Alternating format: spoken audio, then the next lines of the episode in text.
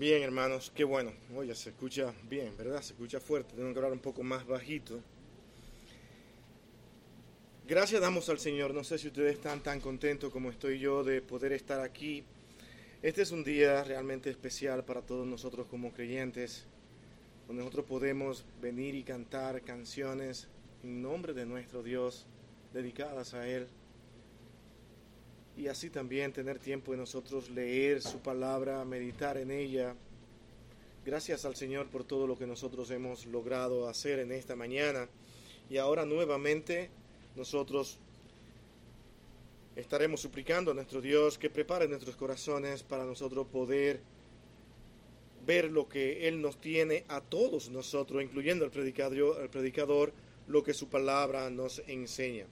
Yo quiero que antes de iniciar y dar inicio ya así formalmente al sermón que tenemos para hoy, yo quiero que nosotros vengamos a la presencia de nuestro Dios, inclinemos nuestros rostros y pidamos a Dios que sea Él quien esté con nosotros en este tiempo.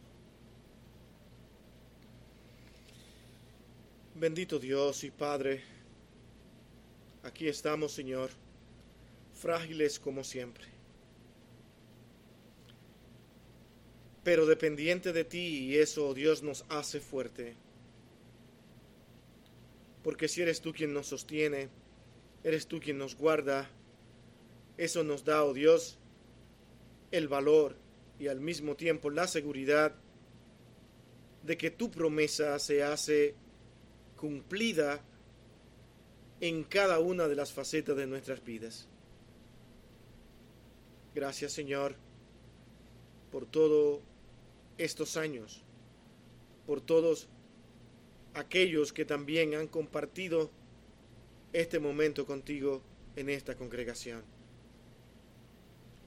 Te rogamos, oh Dios, que seas tú quien nos fortalezca y que seas tú, Señor, quien ponga las palabras necesarias en tu siervo para el día de hoy, para que todos podamos ser edificados y así, oh Dios, poder tener nuevas fuerzas, tener nuevos ánimos y saber qué hacer para nosotros poder luchar en un mundo que se hace cada día más difícil, más controversial y más alejado de ti. Ayúdanos, oh Dios, a hacer luz en un mundo que realmente procura y desea vivir en oscuridad. En Cristo, tu Hijo amado, te lo rogamos, te lo suplicamos, Señor. Amén. Yo quiero que nosotros vayamos a Oseas. Vamos a estar mirando algunas palabras de este gran profeta de Dios, hombre de Dios, y que Dios utilizó de una manera muy especial para exhortar a un pueblo que en su momento, en la vida de Oseas, estaba muy alejado de Dios. Y es en ese capítulo 6, versículo 1, donde él pronuncia las siguientes palabras que vamos a leer. Vamos también a estar yendo al capítulo 4 para tener un contexto de lo que estas palabras ya significan en ese momento en que él las pronuncia. Vamos a leer estas palabras de Oseas capítulo 6 versículo 1, las cuales nos dicen de la siguiente manera. Venid y volvamos a Jehová, porque Él arrebató y nos curará, hirió y nos vendará. Título de hoy para este sermón y con estas palabras es, volvamos al Señor.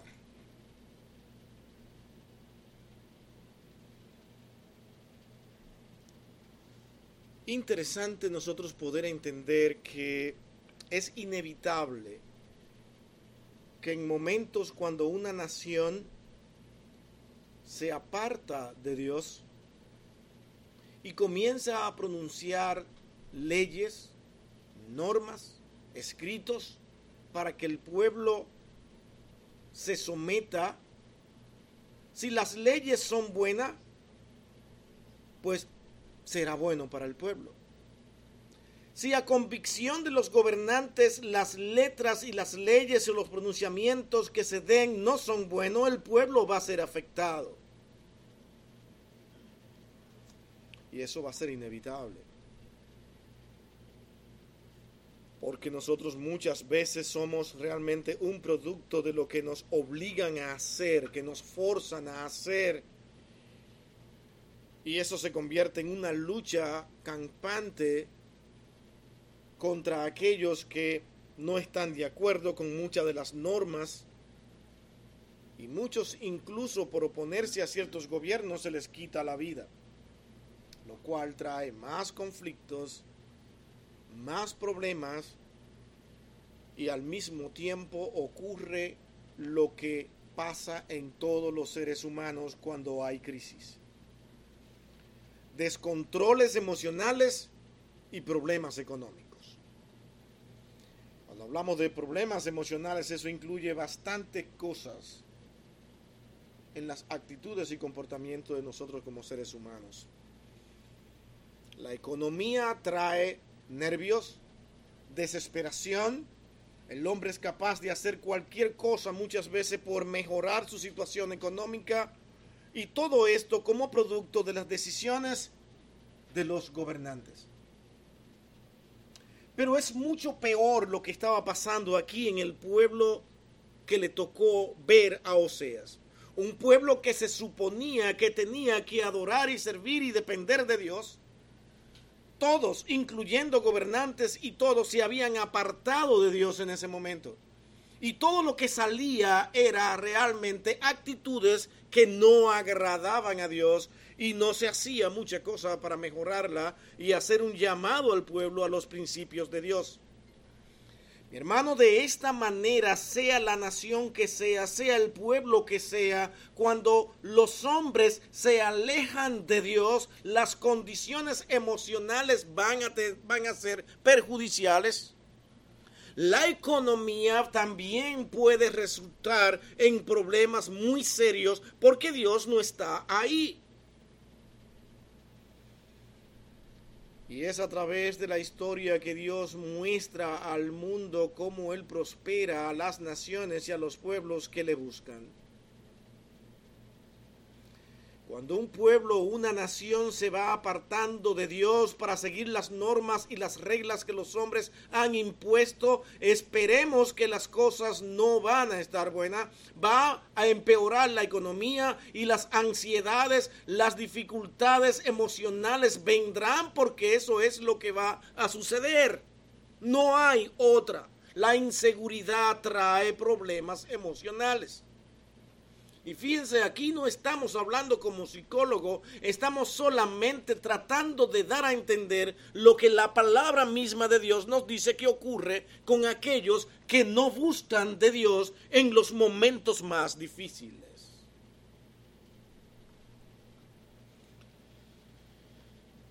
Y se vuelcan detrás de los beneficios que los hombres le proponen para solucionar sus problemas y como le proponen un beneficio para solucionar su problema, no hay un tiempo para meditar en si las propuestas agradan a Dios o no.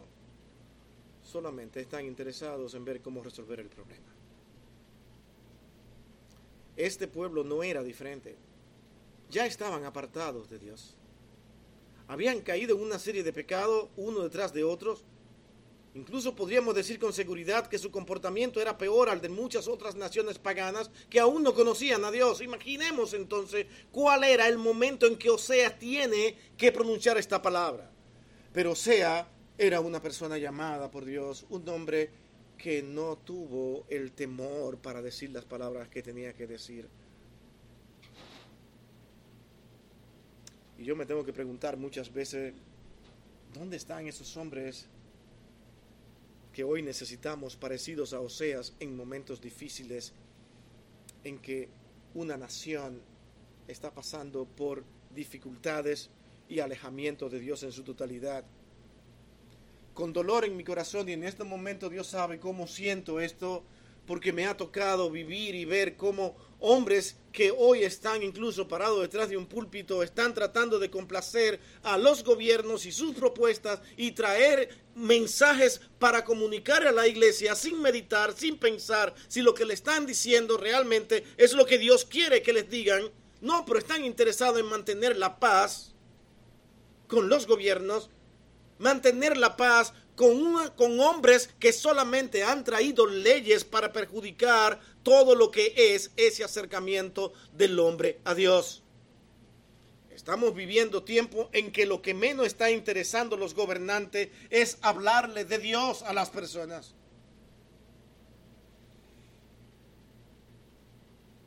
Estamos tratando de ver a grandes hombres, ver cómo podemos evitar que estos poderosos en el mundo muchas veces traten de transformar y cambiar a un mundo que solamente lo están llevando a hacer lo que Dios no quiere que hagan. Pero con tristeza en mi corazón, muchas iglesias están apoyando las propuestas. ¿Por qué decimos todo esto? Cuando estamos leyendo un pasaje de Oseas y su problema hermano, porque la humanidad siempre ha sido la misma. Y los consejos son exactamente los mismos. Cuando te apartas de Dios y pones tu fe y tu confianza en los hombres, las cosas no van a marchar bien. A veces ni nos explicaremos cómo es que estamos tan ansiosos, cómo es que estamos tan inseguros ¿Por qué a veces me salen lágrimas sin saber ni siquiera por qué estoy llorando? Hay una ansiedad oculta que ni siquiera sé lo que está pasando conmigo. Pasan tantas cosas en el ser humano cuando se aleja de Dios que ni él mismo puede explicarla. Pero al mismo tiempo un hombre que ama a Dios tiene que tener el tiempo de reflexionar. Y eso era lo que quería realmente Joseas. O sea, quería que el pueblo despertara y se diera cuenta de su condición. Pero no siempre es tan fácil. Porque a los seres humanos le decimos las cosas y la presentamos sea como sea y le decimos esto es lo que Dios quiere para tu vida y la escuchan, pero tan pronto salen del lugar donde se le ha comunicado, se van y hacen exactamente todo lo contrario a lo que ya habían aprendido. El ser humano es complejo. El ser humano quiere hacer su voluntad. El ser humano pretende ser Dios en lo más oculto de sus pensamientos. Por eso se oponen a Dios y a sus principios y piensan que debe haber una mejor solución en cada problema. Sin embargo, la realidad de toda la existencia humana es que cuando el hombre se aparta de Dios le va mal. Y eso se prestaría a tantas interpretaciones y a tantos ejemplos que al final, incluso lo que muchos creen, que apartándose de Dios, puede llevar al mundo a progresar, cuando se van a lo más profundo de estas naciones que aparentemente hay progreso, lo que hay es una gran calamidad. Porque sin Dios no hay avance. Dios es el dueño del mundo. El llamamiento de Oseas ahora es al arrepentimiento. Venid y volvamos a Jehová, porque Él fue quien arrebató es decir, Él nos puso en estas condiciones. ¿Para qué? Él nos hirió. ¿Para qué? Para vendar nuestras heridas. Porque al momento en que estemos en esas situaciones, es el único momento en que el hombre entiende que tiene necesidad de alguien que le ayude. Y es la propuesta de Osea aquí no es el rey. No son los grandes ministros del rey. No son los consejeros del rey lo que van a resolver el problema que ya ustedes tienen. Es Dios, es un acercamiento a Dios.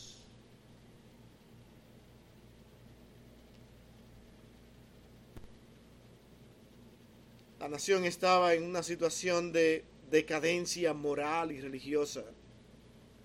Y Oseas ofrece ahora sanidad y ayuda para personas con problemas.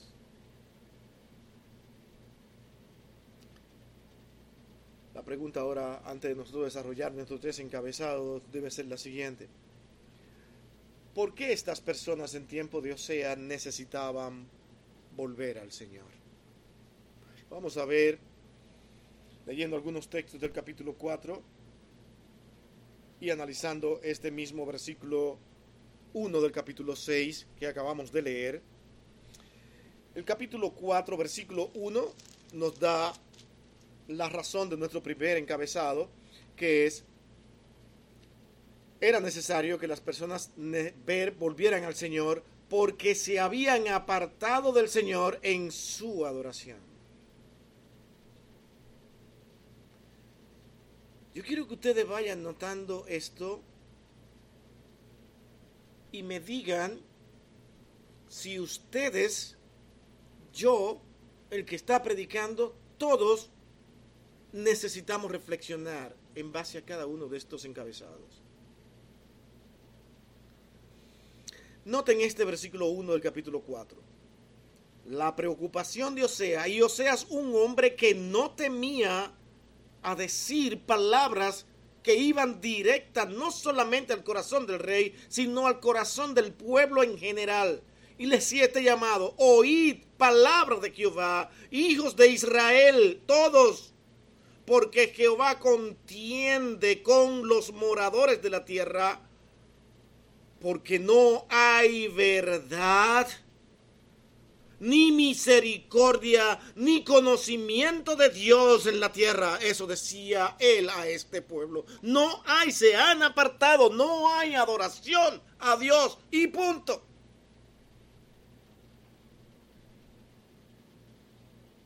Cuando aquel pueblo escuchaba estas palabras y se miraban uno a los otros, se daban cuenta que no había justificación porque en ese momento en que esas palabras eran escuchadas, ellos sabían que realmente la tierra estaba muy lejos de la verdad de Dios. Estaban envueltos en otros asuntos, tratando de resolver sus problemas emocionales, tratando de resolver sus problemas económicos. Fíjense que hoy estamos en esas dos situaciones y hablando de problemas emocionales y económicos, porque realmente esto como que lo llena todo en la humanidad. Y cuando el hombre se concentra en eso, tiende a apartarse de Dios. Acuden a psicólogos, buscan soluciones otros van a los médicos y les recomiendan vitaminas porque eso es lo que me tiene de esta manera, algún tipo de pastillas, algo que me ayude y todo es una ansiedad, todo es un volver y empezar, volver, rebuscar cosas para solucionar su problema. Ahora van a las iglesias buscando un consuelo porque están atormentados. Pero no se dedican a ver si están adorando al Señor o no. Cuando una persona tiene la fuerza porque viene de Dios, porque Él ha suplicado que en medio de aflicciones y conflictos serios, Él dice, Señor, te adoro y levanta sus manos y quiere rendir adoración y se olvida del problema y dice, Señor, haz conmigo lo que desee porque yo vine a adorarte, a servirte a ti. Mi hermano, será usted uno entre prácticamente todos lo que pueda realmente ser luz en medio de un pueblo que en verdad se está apartando de Dios no es unirse a todas las miserias y consejos que el hombre realmente ofrece. Es el único consejo que vale, es el de Dios en los momentos difíciles. Pero nos falta fe. Y eso le faltaba al pueblo. No hay verdad en ustedes, ni misericordia ni conocimiento de Dios en la tierra. Dios se ha apartado de ustedes, en otra palabra porque ustedes lo han permitido. La controversia del Señor con su pueblo era grave, muy grave. Y yo tengo que pensar si la situación que yo tengo con Dios ahora mismo es tan grave como la que veía Oseas en ese momento. Dice, no había verdad en la tierra ni tampoco había conocimiento de Dios. Mi hermano, la verdad crece como resultado de estar bien con Dios. ¿Se dan a entender esas palabras? La verdad se hace más clara, más patente, nos sentimos en el camino de que estamos en la verdad solamente cuando nosotros estamos bien con. Cuando nos apartamos de Dios, nosotros entramos detrás de lo que yo considero mi verdad, mi interpretación de las cosas, y entonces camino ahora bajo mi sistema que yo mismo he fabricado por consejos, no se sabe de dónde llegan, pero sin mirar a Dios y su palabra como veíamos esta mañana. ¿Por qué no leer ese verso tan conocido de Juan 8:32? ¿Verdad que todos lo conocemos? Pero noten lo que este texto dice. Y es exactamente en hilaridad a lo que está pasando aquí. El mismo consejo, las mismas palabras podrían haberse dicho en tiempos de Oseas. Decirle al pueblo estas palabras que Juan pronuncia muchos más, otros siglos después. Dice lo siguiente, dice, y conoceréis la verdad y la verdad será la que nos hará libre.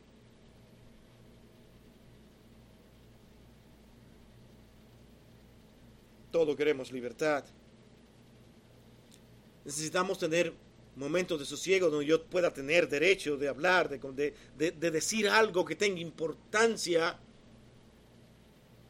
y de sentir que voy por buen camino. Y eso me produce una sensación de libertad. Pero si no estamos en la verdad, por más protegido que estemos por los sistemas de gobierno, nos vamos a sentir esclavos porque el pecado esclaviza. Un pecado me lleva a cometer otro pecado para poder resolver mis necesidades y problemas.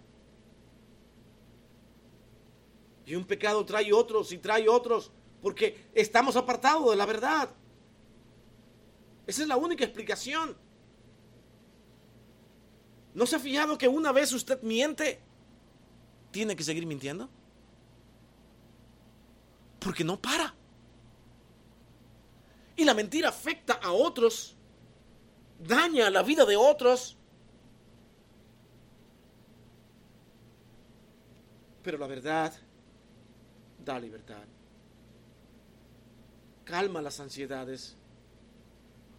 Diga la verdad aún en los momentos más difíciles de su vida. Pero que esa verdad que usted dice que es verdad esté sustentada por los principios divinos. No se aparte de Dios. No se aparte de su palabra. Es tan fácil hacerlo. Posiblemente nosotros ni siquiera nos demos cuenta lo fácil que es apartarse de Dios en muchas acciones de nuestras vidas. Tenemos que estar constantemente vigilantes, vigilándonos nosotros mismos. Y aquí vamos a decir muchas cosas. Y yo espero que el tiempo me dé.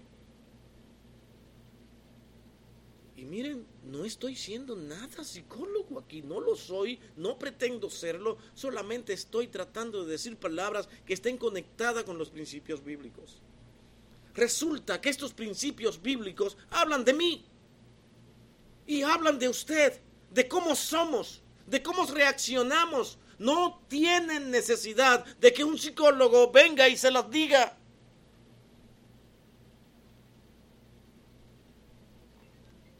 Esta es la gran realidad. Ahora, cuando nos apartamos de Dios, una de las cosas que realmente nosotros vamos a dejar de tener es, es su misericordia. ¿No le parece eso bastante fuerte? Estar sin la misericordia de Dios. Y muchas veces le pasa a creyente, porque Dios tiene que disciplinarlo. No hay castigo más serio para un hijo de Dios que Dios aparte su misericordia. Para luego entonces recogerlo, curarlo y sanarlo y decirle, hijo, aquí te quería ver. Ahora, ¿me reconoce? ¿Sabe quién soy yo? Un buen hijo de Dios en esos momentos reflexiona y dice, perdóname, Señor. Un mal hijo de Dios o una persona que nunca haya conocido al Señor, por no usar la palabra mal hijo de Dios, él simplemente va a reaccionar con estas palabras, no me interesa ahora jamás vuelvo a las iglesias, ahora jamás busco de Dios y se introduce más en el mundo porque nunca le conoció. Pero un hijo que realmente Dios permite que esté en ciertas situaciones y él reflexione y vea que necesita de Dios, él clama, suplica en momentos donde él sabe que ha faltado. Todo hijo de Dios puede fallar. Pero todo hijo de Dios sabe reflexionar.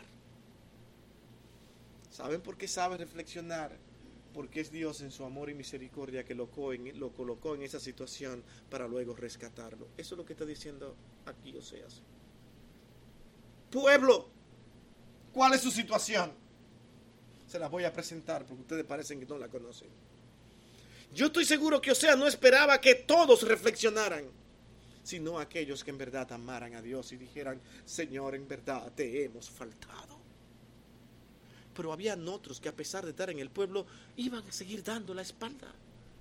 Iban a seguir diciendo que no, que es de esta manera. Y no la que dice Dios un verdadero hijo de Dios que está detrás de la verdad, va a conocer la verdad y es esa verdad la que le hará libre.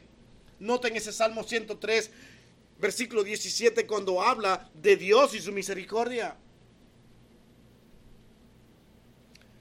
Salmo 103, versículo 17 dice de la siguiente manera, más la misericordia de Jehová es dada desde la eternidad y hasta la eternidad. ¿Sobre quiénes? sobre los que le temen y su justicia sobre los hijos de los hijos. ¿Vieron que no fueron mis palabras? Es sobre sus hijos. Dios manifiesta ahora su misericordia sobre aquellos que le temen. ¿Le teme el mundo a Dios?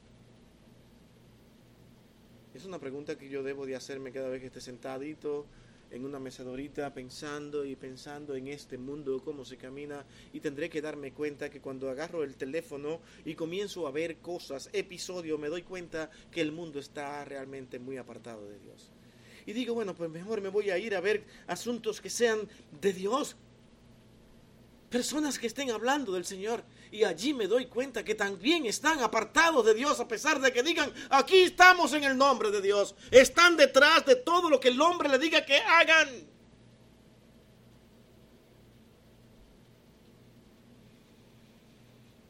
Pero no, aquí estamos nosotros los extremistas, los que somos muy conservadores, que no nos ajustamos a la actualidad, que tenemos que cambiar y ajustarnos a las formalidades de los hombres hoy en día. Oseas no pensó de esa manera. Hubiese sido más fácil para él congraciarse con todo lo que estaba pasando y decirle, no se preocupen, todo va a ir bien, hay unas nuevas normas de comportamiento, voy a ver cómo podemos solucionar este problema, pero en verdad no necesitamos todo el tiempo ir a las escrituras, no necesitamos ir a todo lo que es el Pentateuco para analizar, no tenemos que analizar nada, tenemos que pensar en la capacidad que tenemos para resolver los problemas que hoy tenemos que enfrentar. Eso es el hombre hoy en día, querer resolver los problemas sin Dios y también la iglesia apartándose de Dios para consagrarse con los hombres. ¿Dónde vamos a llegar?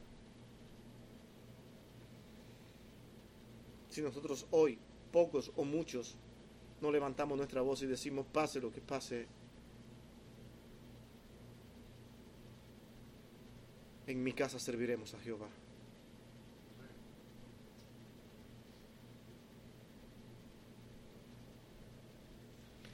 El pueblo de Dios se había olvidado de él, no tenían tiempo para Dios. Ya cosas menos importantes recibían toda su adoración. Cosas menos importantes. Yo quiero que ustedes vayan pensando en lo que estamos viviendo y salgan a la calle y vean si no es así. Los tiempos de Osea no eran diferentes a lo que estamos viviendo hoy en día. Y ese es mi punto. La nación estaba en necesidad de un gran avivamiento. ¿Cómo se iba a producir eso? No estaba ni siquiera en las manos de Oseas. Estaba en las manos de un Dios misericordioso, que por un remanente de aquel pueblo Dios cumpliría su promesa. El culto de Dios ahora era simplemente formalidad. simplemente una formalidad. No había un corazón envuelto en aquel servicio.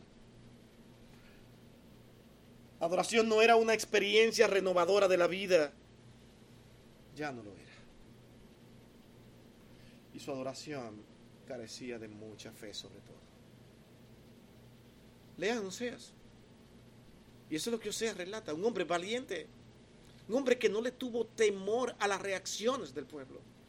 Mi hermano, el hombre de Dios no puede tener temor a las reacciones del pueblo.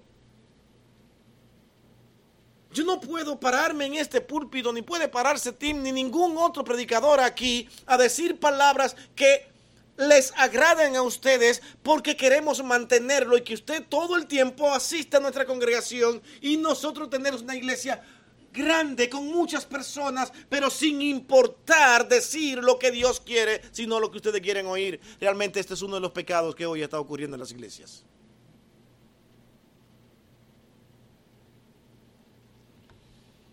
¿Cómo no me gustaría a mí tener que hablar así?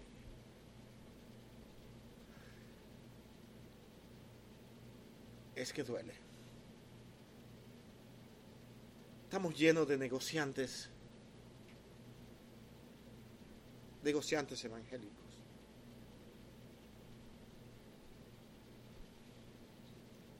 Queremos tener grandes canales en YouTube para decir lo que nosotros querramos queremos levantar emisoras, queremos hacer muchísimas cosas, pero para hablar de la palabra de Dios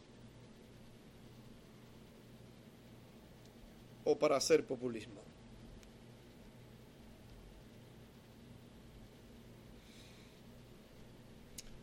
¿Podría entonces esta descripción encajar con la condición de nuestro pueblo hoy? Es mi pregunta.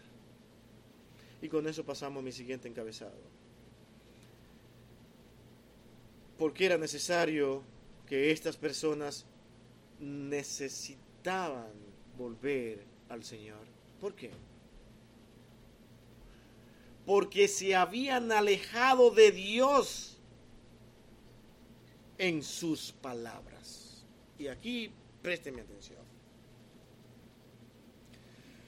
Se habían alejado de Dios en su palabra. Versículo 2 del capítulo 4 de ese mismo libro de Oseas. Noten las palabras de este hombre valiente que no le tuvo temor al pueblo y se paró a decir estas palabras diciéndoles, ustedes lo que hacen es perjurar, mentir, matar y hurtar, adulterar, prevalecen y homicidio tras homicidio se suceden. Imaginémonos ahora a un hombre detrás de un púlpito diciéndole eso a una congregación que se ha corrompido. ¿Podría? Lo primero que dirían es que hay falta de misericordia y falta de amor. Que él no es la gran persona para venir a decirle todo lo que tiene que decirle. Que se analice él primero. Que por qué viene a insultarnos. Eso es lo que dirían o miento. Pero miren lo que es capaz aquel hombre. A pesar de que en aquel pueblo estuvieran posiblemente diciendo lo mismo que acabamos de decir.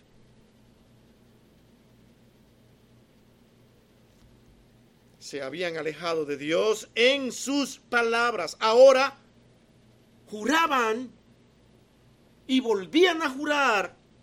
Perjurar simplemente significa jurar sabiendo que están mintiendo.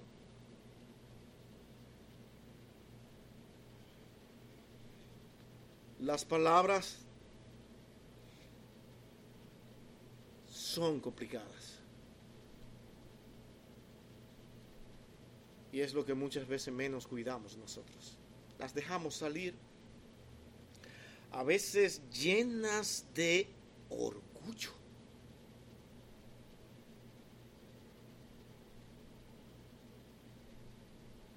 Las palabras dan la medida de nuestra condición espiritual.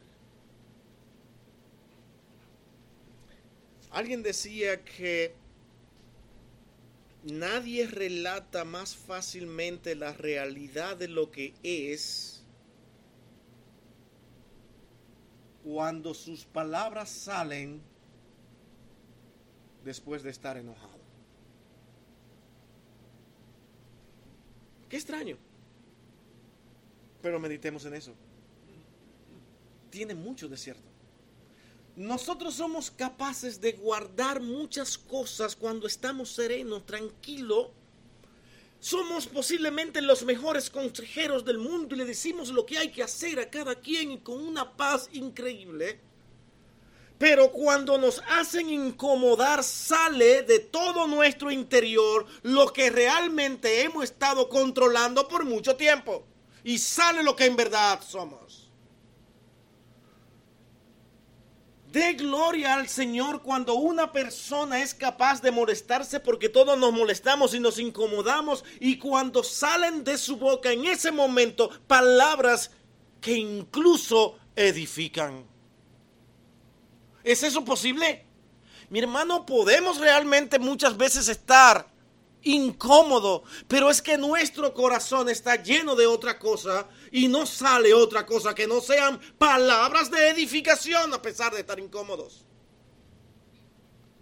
Porque es lo que hay en mi corazón. Pero cuando nos incomodamos y comienzan a salir los insultos y comienzan a salir los desprecios y las palabras feas, ¿sabes qué? Eso es lo que siempre había estado en tu corazón. Lo ocultes. Es algo con lo que tienes que trabajar, con lo que tienes que luchar. Y no va a depender de ti. Este es el puntito acá.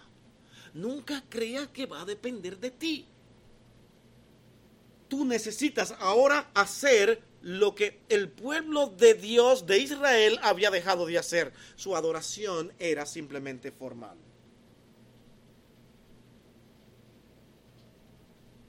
Hacían las cosas bajo su dirección y no las de Dios.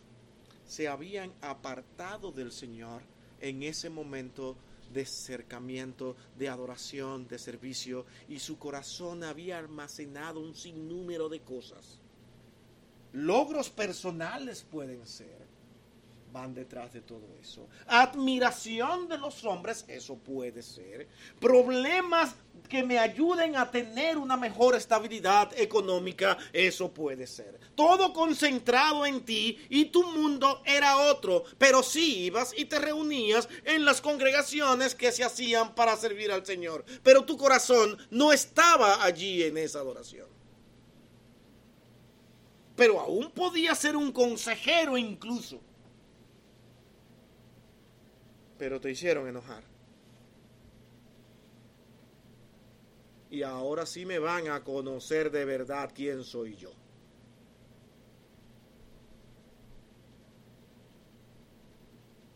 Hermano, si esta es tu situación, yo no te digo esto para que te aflijas ni te sientas el más perverso e infeliz de los hombres, sino para que en este momento diga, Señor, gracias por este tiempo. Yo soy uno de esos. Háblale a Dios. No te escondas, no te justifiques delante de Dios, porque los problemas más graves que hay en el ser humano y para un creyente es cuando trata de justificarse. Siempre decimos, es que no me conoces, no sabe quién soy yo, yo sé que soy diferente. No, tú puedes hacerme creer a mí todo lo que sea, pero a Dios no. ¿O es que acaso no existe un verso que dice que de la abundancia del corazón habla mi boca? Palabras que salen en un momento dado menos esperado, que tal vez yo no la quise decir, pero la dije porque me enojé. Pero era lo que había en tu corazón. Qué fácil era al pueblo salir con mentira para defenderse.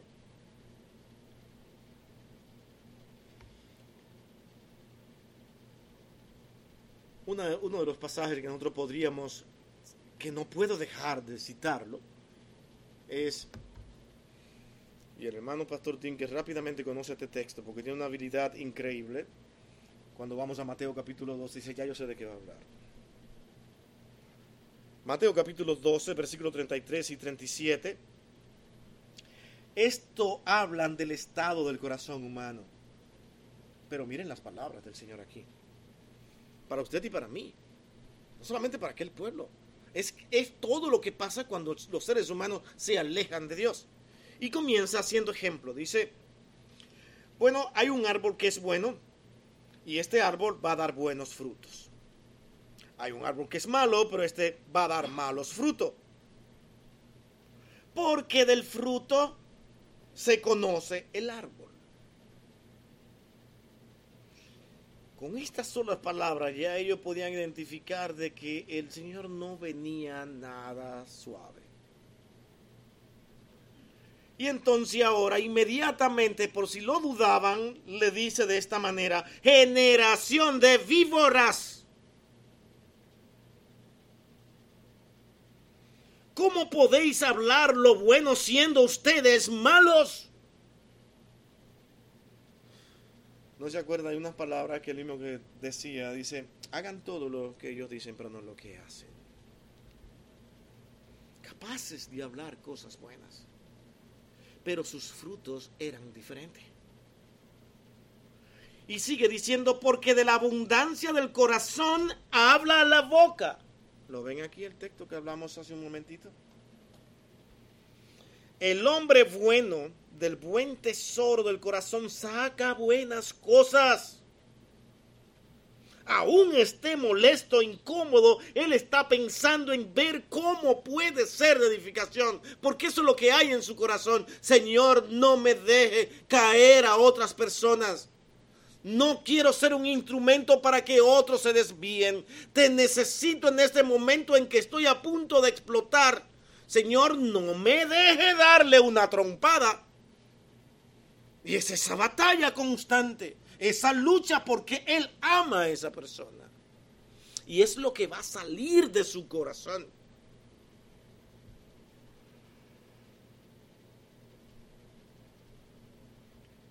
Mas yo os digo que de toda palabra ociosa que hablen los hombres, de ella darán cuenta en el día del juicio. Qué duro suena esto porque por tus palabras serás justificado y por tus palabras serás condenado. ¿Vieron la importancia de las palabras?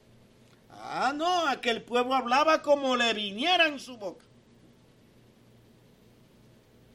Y aquí siempre hemos dicho del peligro que hay en personas que a veces son tan, vamos a decir, tan honestas, entre comillas, que no les importa si hieren o no, el propósito es decir lo que hay que decir.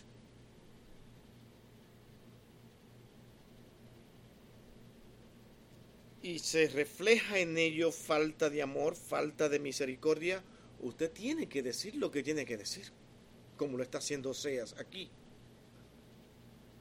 Pero hágase una pregunta, ¿Se puede registrar en las palabras de Osea falta de amor y de misericordia para aquel, aquel pueblo? Él está haciendo un llamado a que vean la misericordia de Dios. Está haciendo un llamado a reflexión, amando a aquel pueblo. Pero le está diciendo la verdad. Pero cuando nosotros decimos de otra manera, le voy a decir lo que voy a decirle, porque eh, sus palabras están llenas de orgullo, porque me ofendieron, porque me molestaron y hoy me va a conocer. Y después se justifican esas palabras descompuestas diciendo es que yo soy honesto. Si ve la honestidad entre comillas porque esa honestidad suya ahora no está teniendo pendiente a Dios en sus palabras, sino que están más centradas en usted mismo que es su propio Dios. ¿Verdad que no es difícil de entender eso? ¿Y sabe por qué no es difícil? Porque todos nos parecemos muchas veces. Tenemos muchas cosas con las cuales luchar y batallar para no caer en la situación de aquel pueblo en situaciones difíciles. Somos nosotros quienes en los momentos difíciles tenemos que ser luz y ser manifiesto ante un mundo que necesita ver luz. Este país y otros muchos en estos instantes, ustedes saben, ustedes que ven noticias, hoy necesitan de Dios. Pero ¿quién se las va a enseñar? Cuando hoy somos manejados por la palabra del momento, tolerancia, acepta, posmodernismo, somos otra cosa. Vamos a ser más amorosos. O como cuando comenzó aquel movimiento paz y amor. No importa. Sin embargo, los principios no tuvieron en cuenta a Dios. Buenos deseos. Quiero que se cumplan, pero no me importa Dios. Las personas habían hecho de la impiedad su práctica. La impiedad es una señal de decadencia. Impiedad. ¿Qué es piedad? Búsqueda de Dios. Y tan pronto decimos im, estamos diciendo no buscar de Dios. Y la impiedad en ese momento era la norma del pueblo. Colosenses 3:8 da los mismos consejos y dice estas palabras, dejad estas cosas, palabras deshonestas de vuestra boca. Dejen esas cosas. Sean honestos en toda la plenitud de la palabra. Y nadie puede ser honesto si en sus palabras se tiene en cuenta a sí mismo y no a Dios.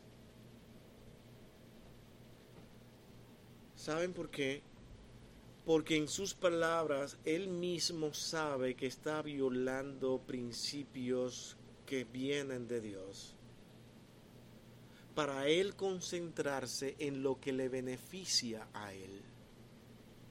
Pero cuando la gente le aplauden y le dice, magnífico, bien dicho, qué honesto fuiste, y nadie aparece para decirle, te faltó algo. ¿Dónde estuvo la misericordia? Ah, no, eso no importa. Lo que importa es decir la verdad. Entonces tú eres mejor que Dios, que te dice la verdad porque te ama, por misericordia. Mi hermano, si no podemos ser honestos y al mismo tiempo amar a la persona a la que le estamos diciendo las cosas, sus palabras lo van a delatar y le van a decir que usted no viene en nombre de Dios, sino en nombre de usted mismo. No han oído esta palabra porque a mí se me respeta y punto. Y le voy a decir tres verdades. Por eso hicimos énfasis en que Osea era una persona que en verdad, para usar un lenguaje muy coloquial, no tenía pelos en la lengua, pero lo decía donde todos podían sentir a Dios en sus palabras. Porque Dios así actúa. Dios castiga, pero el castigo de Dios es para beneficio nuestro. Dios exhorta y nos dice cuando estamos mal, pero es para que nuestras vidas marchen mejor, para bien de nuestras vidas. Cuando actuamos por nuestros orgullos, nos sentamos en la casa a ver el resultado de nuestras palabras. Y si a esa persona le ha afectado y llora y sufre y vienen consecuencias, usted estará feliz. Para que sepa. Lo logré. Satisfacción porque ha herido a alguien.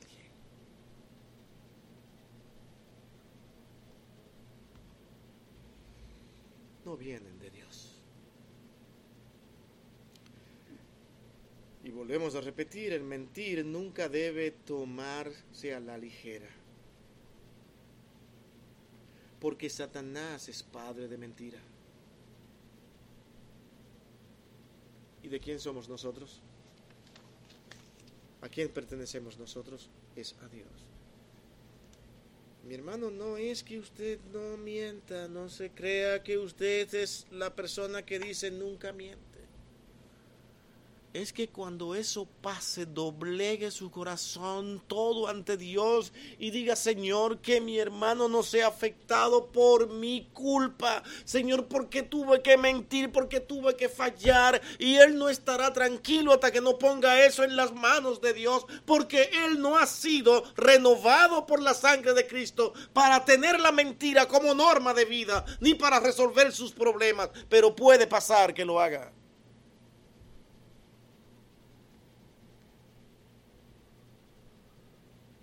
el pueblo de Dios había caído en esto y Osea esperaba una reacción del pueblo. Al igual que con cada una de nuestras predicaciones, nunca esperamos que todos entiendan lo que estamos diciendo aquí. Pero siempre apelamos a la misericordia de Dios, Señor, que por lo menos dos o tres puedan entender la necesidad de estas palabras. Porque muchas veces no somos, y a decir esto, no somos tan santos como creemos. Y cuando yo entiendo mi situación de vida y quién soy yo y lo frágil que soy, es cuando realmente nosotros abrimos nuestro corazón para que Dios lo gobierne y no nosotros. Cuando no creemos fuertes, puros y los mejores, es cuando ya nosotros dejamos de sentir la necesidad de venir a Dios. Porque ahora tenemos un sentido de autosuficiencia y que ahora somos los mejores ayudadores, los que mejores podemos acercarnos a otros cuando tú mismo puedes ser ayudado incluso por las personas a la quien tú aconsejas. Hermano, a mí me ha pasado. Yo he tenido a veces que ir, y mire, no me está interesando si me veo bonito, no. Que ir a aconsejar personas, y sí lo he ayudado. Pero es aquel aconsejado mismo yo no sé cómo pasa, que también me aconseja a mí. Y yo he tenido que salir, wow, pero qué conversación esta. Ambos nos edificamos. Ambos utilizó Dios. Al que yo aconsejaba, me aconsejó a mí. Porque ese es el espíritu de una persona que ama al Señor. Saber que Él no es autosuficiente y que aquella conversación donde usted se acerca a alguien no la manejará usted, es Dios. Usted no es el grande. Eso lo cree el mundo. Por eso busca y estudia normas de cómo llegar a la persona y cómo aconsejarla. Incluso me aterra la idea cuando muchas veces se hace énfasis en las iglesias y hasta en seminario de cómo aprender a aconsejar. La persona, el mejor consejero que existe en el mundo es aquel que depende de Dios para que haga la obra cuando usted hable. ¿Usted me está escuchando? a veces quisiera que algún pastor escuche estas cosas, porque podemos tener muchos pastores que están increídos y que se creen grandes y que sus mejores consejos saldrán de ellos y que no tienen que recibir de nadie. Mi hermano, cuando usted vaya a aconsejar a alguien, vaya con su corazón abierto para también ser aconsejado, porque Dios puede tener cosas para usted ahí,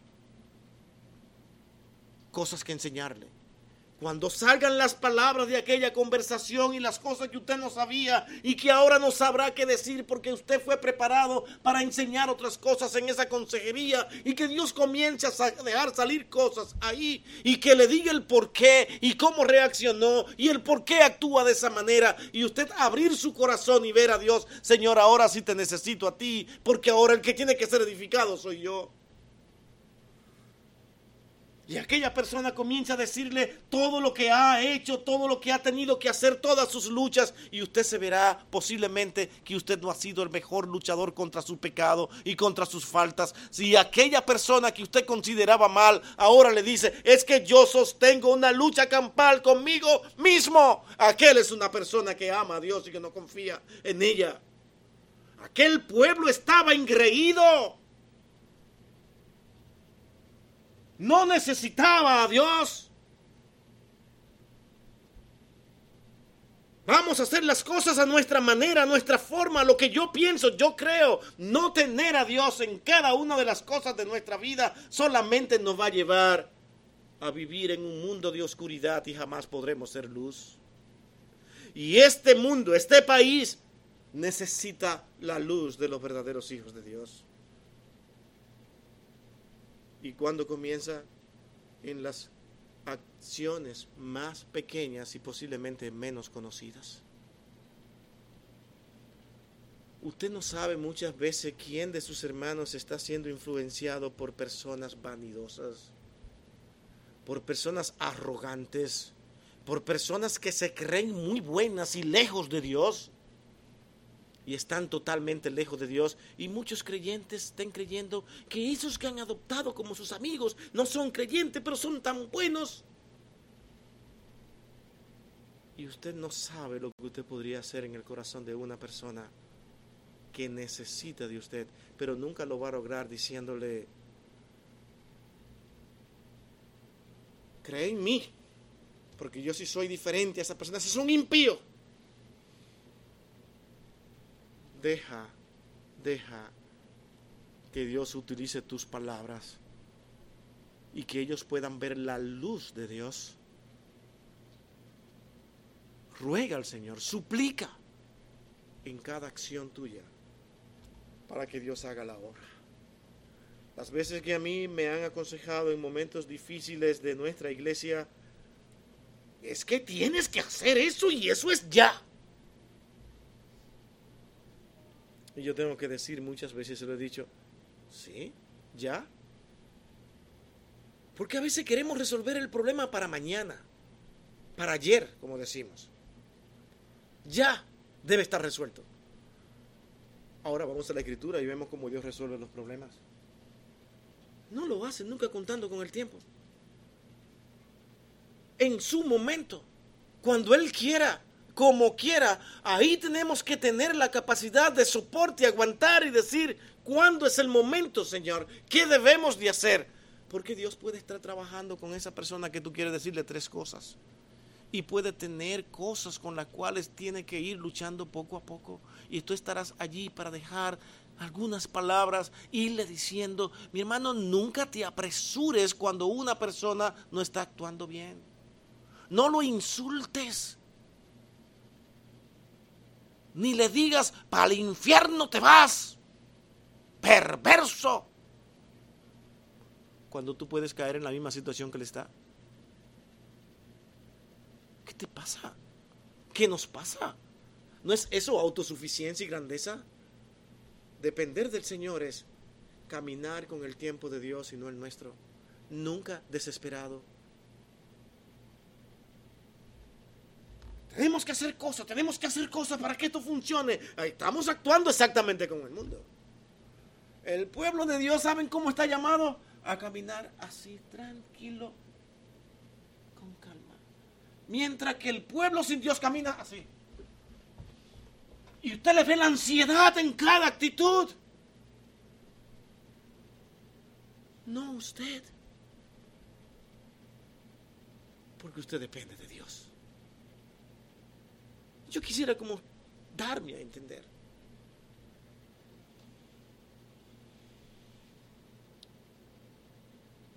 Y es así como pasamos a nuestro último encabezado aquel pueblo necesitaba este llamado a volver al Señor porque ahora se habían apartado de Dios en sus acciones. Recordemos los últimos dos encabezados. Se habían apartado del Señor en su adoración y este último que tratamos se habían alejado de Dios en sus palabras. Ahora mi tercer y último encabezado. Ellos necesitaban del Señor porque se habían apartado de Dios en sus acciones. Ahora eran prácticas como fruto de su maldad, de su pecado, de alejamiento de Dios y de su falta de adoración, ahora entraban en lo que dice el versículo 2 de este capítulo 4. Noten las palabras de aquel valiente hombre. Dice ahora ustedes, perjuran, mienten, matan, hurtan y adulteran prevaleciendo en ello. No era que era un asunto casual. Homicidio tras homicidio suceden. Acciones claras. Ya no se amaban. Cada quien luchaba por sus intereses. Solamente así se llega a matar. ¿Por son las guerras? Porque todos van detrás de sus intereses y quieren darlo a prevalecer. Aquel pueblo en su interior estaba en una guerra constante contra ellos. Ya no confiaban. Ya allí se robaba. Ya allí se mataba. Ya allí había adulterio. No le importaba nada. No había amor para nadie. Eso sí es no tener amor. No tener amor no eran las palabras de Oseas. Las palabras de Oseas estaban llenas de misericordia y de amor. Cosas que los hombres desprecian con tanta facilidad cuando los hombres se paran detrás de un púlpito a decir y a exhortar sobre los principios que deben ser llevados a cabo en el pueblo de Dios. Y los hombres salen diciendo, es que ahí no hay amor. Me tratan muy mal. Me dicen cosas que yo tengo que hacer, pero qué duro lo dicen. ¿Y cuándo es que el pecado debe ser tratado con delicadeza? Sí debemos ser pacientes, debemos ser cuidadosos, pero el pecado debe tratarse como pecado. Mi hermano debe tratarse como pecado. Porque es algo que le va a hacer daño. Y ahí está la misericordia del hombre de Dios. Que se atreve valientemente a decirle, mi amado hermano, yo no sé cómo tú vas a tomar esto. Pero yo necesito decirte que tú necesitas acercarte a Dios. Tú necesitas buscar de Dios. Mira cómo está tu hogar. Ah, esa palabra es horrible. Porque inmediatamente interpretamos, se está metiendo en mi vida, en mis asuntos personales. Hermano, enfrentar el pecado te va a obligar a eso y tú debes estar preparado para que te enfrenten y que parezca que te están metiendo en tu vida personal. Pero nos gusta decir, no te metas conmigo, yo sé mi vida. No, no la sabes. Porque tú no quieres escuchar la voz de Dios. Tú quieres que alguien se te acerque y te diga, no estás tan mal. Todo el mundo hace eso. Uh, cualquiera falla o estas palabras que todos los inconversos utilizan, es que todos somos pecadores. Parecen evangélicos cuando las citan. Todos fallamos. ¿Quién a usted no ha oído con esas palabras? Pero noten el contexto. Es para justificar sus malas acciones creyente cuando escucha estas palabras no se dedica a hacer ni escucha los consejos que le dicen, no te preocupe, cualquiera puede fallar. No, él se concentra en esas palabras y comienza a ver cómo está ofendiendo al Señor. Señor, ¿por qué te estoy ofendiendo tanto? Bueno, porque no hay adoración al Señor. Yo realmente me he apartado de Él. Y ahora necesito tener acciones prácticas que me dejen ver que en verdad yo amo al Señor. Todos estos pecados que mencionan aquí en este versículo 2 de Oseas, todos están prohibidos por las escrituras. Pero era práctica continua de ella, como dice el texto. Dice, es realmente que cosas que ustedes hacen constantemente. Ustedes permanecen en ella, prevalecen en ella. No es que me la contaron, es que la veo. Estos pecados prevalecían en ellos. Y mi hermanos, la pregunta aquí es la siguiente. ¿Vemos este tipo de faltas y de pecados hoy en nuestro país? Cuando hablo de nuestro país, este que estamos viviendo. Porque yo soy de lo que creo que nosotros debemos de hacer de nuestro país el lugar donde estamos. Amar nuestro lugar de origen Pero usted no, usted no va a hacer ahora mismo en su país lo que usted puede hacer aquí. Si usted de la manera que sea y como esté, este es su país ahora. Estos pecados prevalecen hoy en nuestro país. Ah, no. No encienda la radio. No encienda el televisor. No vea el teléfono. Porque lo que va a haber es pecado, pecado, pecado, perversidad.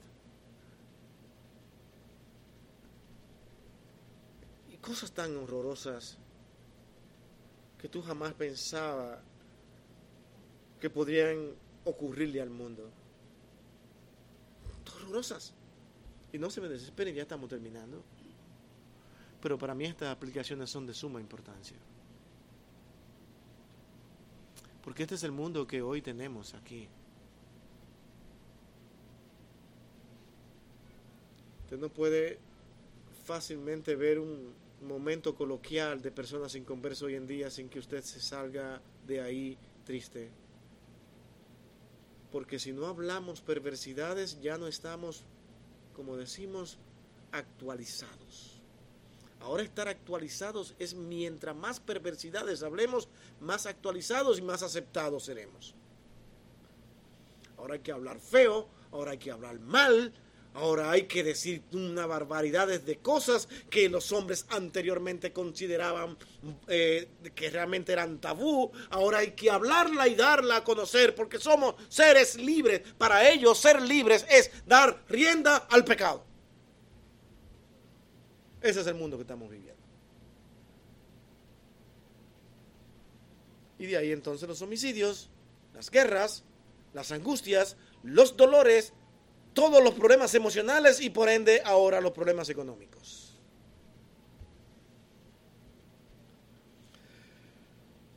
Los robos, que ahora nos cuestan todos.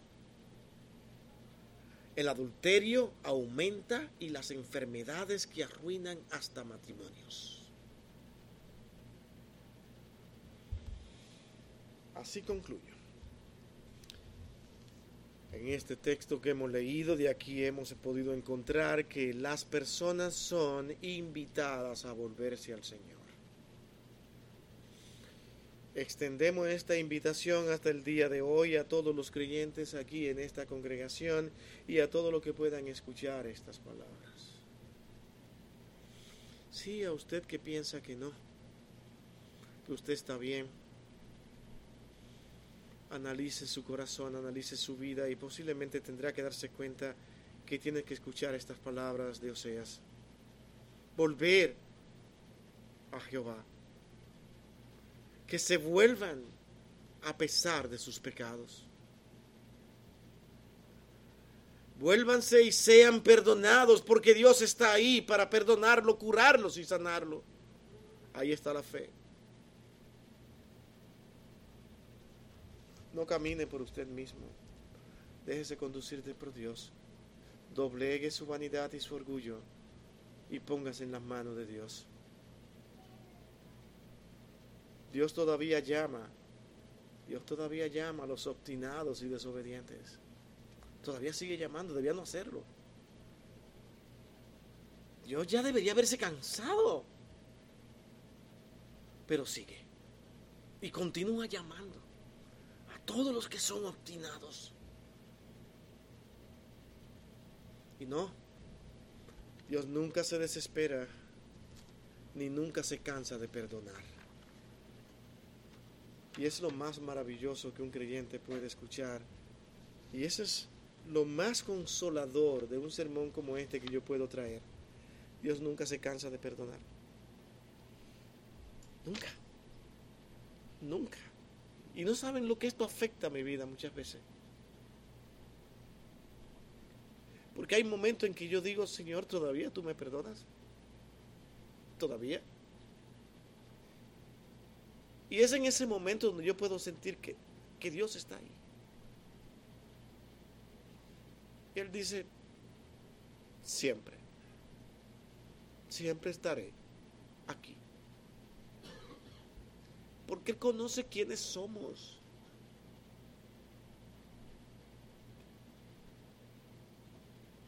lo terco que somos. Y lo deseoso que estamos de hacer nuestra voluntad. A pesar de que hoy podamos entender que cuando te alejas de Dios, las cosas no marchan bien. No van a marchar bien. Nuestros matrimonios se derrumbarán. No podremos ayudar a nuestros hijos. Aún teniendo posiciones económicas altas, nuestras angustias se elevan, nuestras ansiedades, nuestras inconformidades e incluso la necesidad de más y más aumenta, lo cual ya es un tormento. Cuando usted no tiene la capacidad de decir, hasta aquí estoy bien, gracias por lo que me has dado, eso se convierte en un tormento.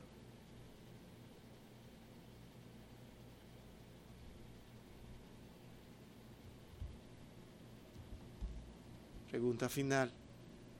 ¿Cree usted, creo yo, que tenemos necesidad de escuchar estas palabras de Oseas?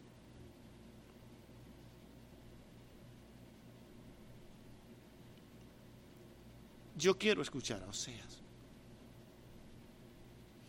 y volver a Jehová, acercarme más a Él. Y le suplico que me ayude al Señor, porque nunca soy tan bueno como para decir, Señor, no te necesito. Vamos a orar. Bendito Dios y Padre nuestro. Qué bueno es entender y da paz a nuestras vidas saber que te necesitamos. Gracias por estar en nuestras vidas en momentos en que te faltamos y te fallamos. Y darnos a entender que nunca tú nos abandonas.